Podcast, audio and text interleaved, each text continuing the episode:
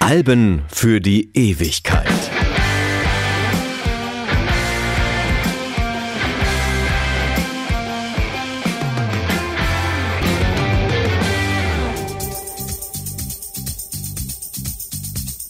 Love is in the air. Everywhere I look around. Prolog. Um mal gleich mit einer dieser berühmten Rocklegenden aufzuräumen.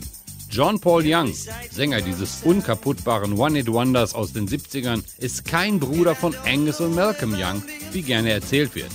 Ist ja auch eine schöne Geschichte. Aber George Young, Mitglied der Easy Beats, also sowas wie die australischen Beatles, hat Love is in the Air geschrieben. Und der gehörte zur Familie der ACDC-Brüder. Mein Name ist Dieter Kottnick und heute geht's um Back in Black.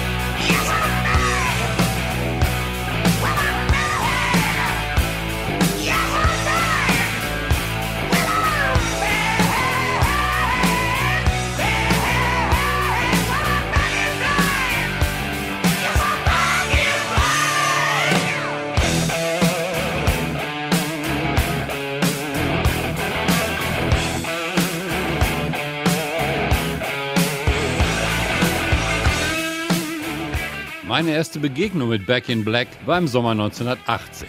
Zeltlager der Evangelischen Kirche Dortmund West in Wilhelmshaven-Vossland.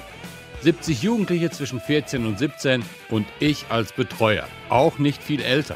Die Jugendlichen, größtenteils nicht aus den finanzstarken Vierteln Dortmunds, hatten durchgesetzt, dass es zweimal die Woche Disco gibt. Und so wurde um 8 Uhr der Speisesaal, der immer noch nach Hagebuttentee und Leberwurst roch, ausgeräumt. Meine pädagogischen Kollegen, Sternchen innen, hatten sich im Teamerzimmer zu selbstgedrehten grünem Tee, Hermann van Feen und Zupfgeigenhansel zurückgezogen. Ich stand mehr so auf Jefer und Rock'n'Roll und ich schaute mir das Schauspiel an. Circa 25 Jugendliche, vorwiegend Jungs, knieten auf dem Boden und eröffneten jeden Abend mit der gleichen Zeremonie. Die Fäuste in die Luft wurde die Matte geschwungen. Bodenwalzer. Und immer zu diesem Song, pünktlich um 8 Uhr.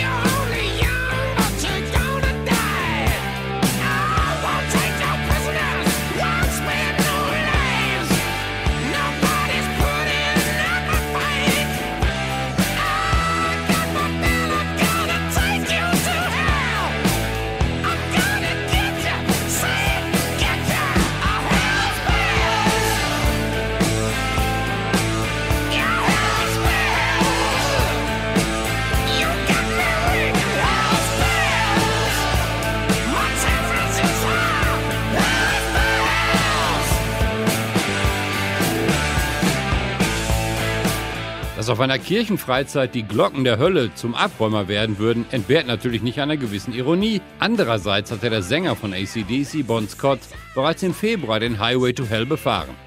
Am 19. Februar 1980, während bereits die Arbeiten am neuen Album in London begannen, ging Scott mit seinem Freund Alistair Kinner auf Zechtour im Londoner Stadtteil Camden Town.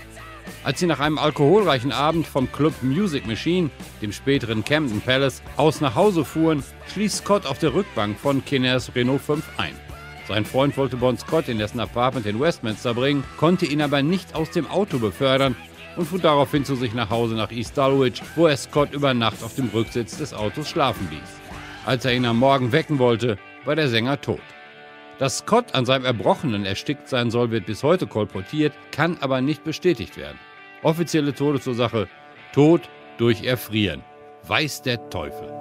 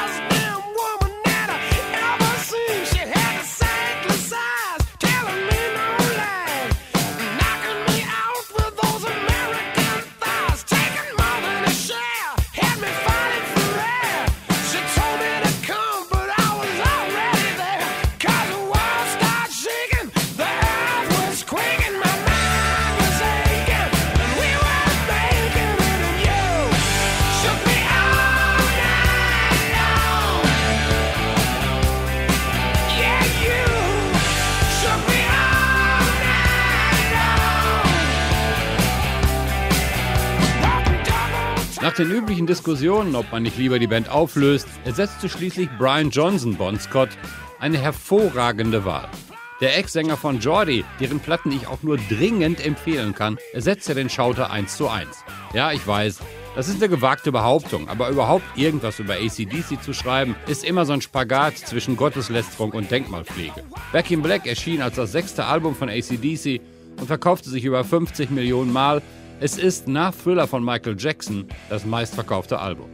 Der Rolling Stone führt Back in Black auf Platz 74 der 500 besten Alben aller Zeiten.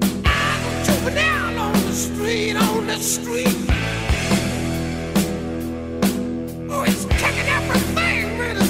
with his feet.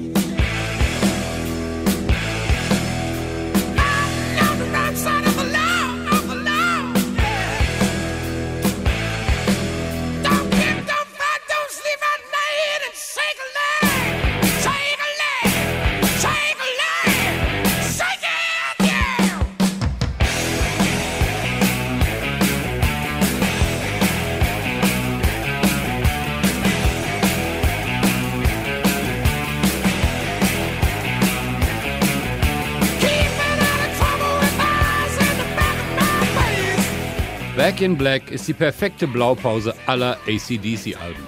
Ja, auch Dirty Deeds, dann Dirt Cheap ist ein tolles Album, speziell wegen Riff Raff und der Vorgänger Highway to Hell, das unsterbliche Vermächtnis von Bon Scott, ist auch klasse. Aber auf Back in Black knallt jeder Song. ACDC haben auch später mit Thunderstruck oder Stiff Upper Lip immer wieder tolle Songs gemacht, aber sind dann noch letztlich auf Albumlänge in den Rolling Stones-Modus verfallen. Also ein, zwei Hämmer, der Rest fällt nicht weiter auf.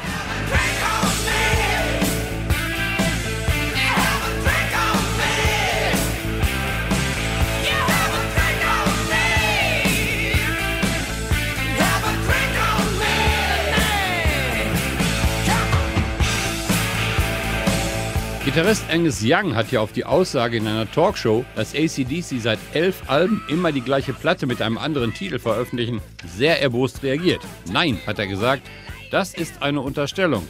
Es sind nicht elf, es sind zwölf Alben mit immer dem gleichen Song. Und das ist mein Humor. Abgesehen davon, dass die Aussage nicht stimmt. Gerade Back in Black ist abwechslungsreich und bluesorientiert.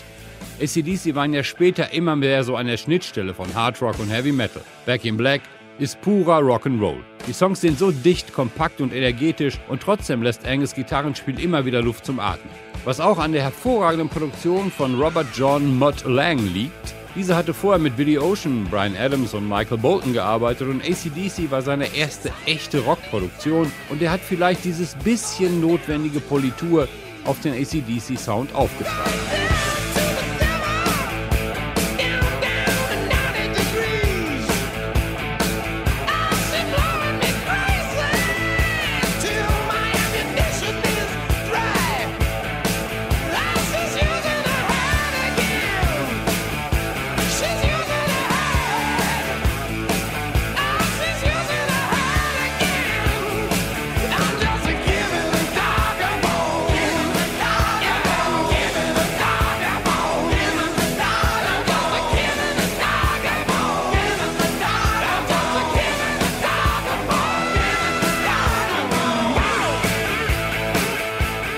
Vom Höllengeläut auf Hells Bells bis zur Feststellung, dass Rock'n'Roll keine akustische Umweltverschmutzung ist, zünden ACDC ein Feuerwerk guter Ideen, mitreißender Riffs mit zwingendem Groove und Hooklines, die man nicht mehr los wird.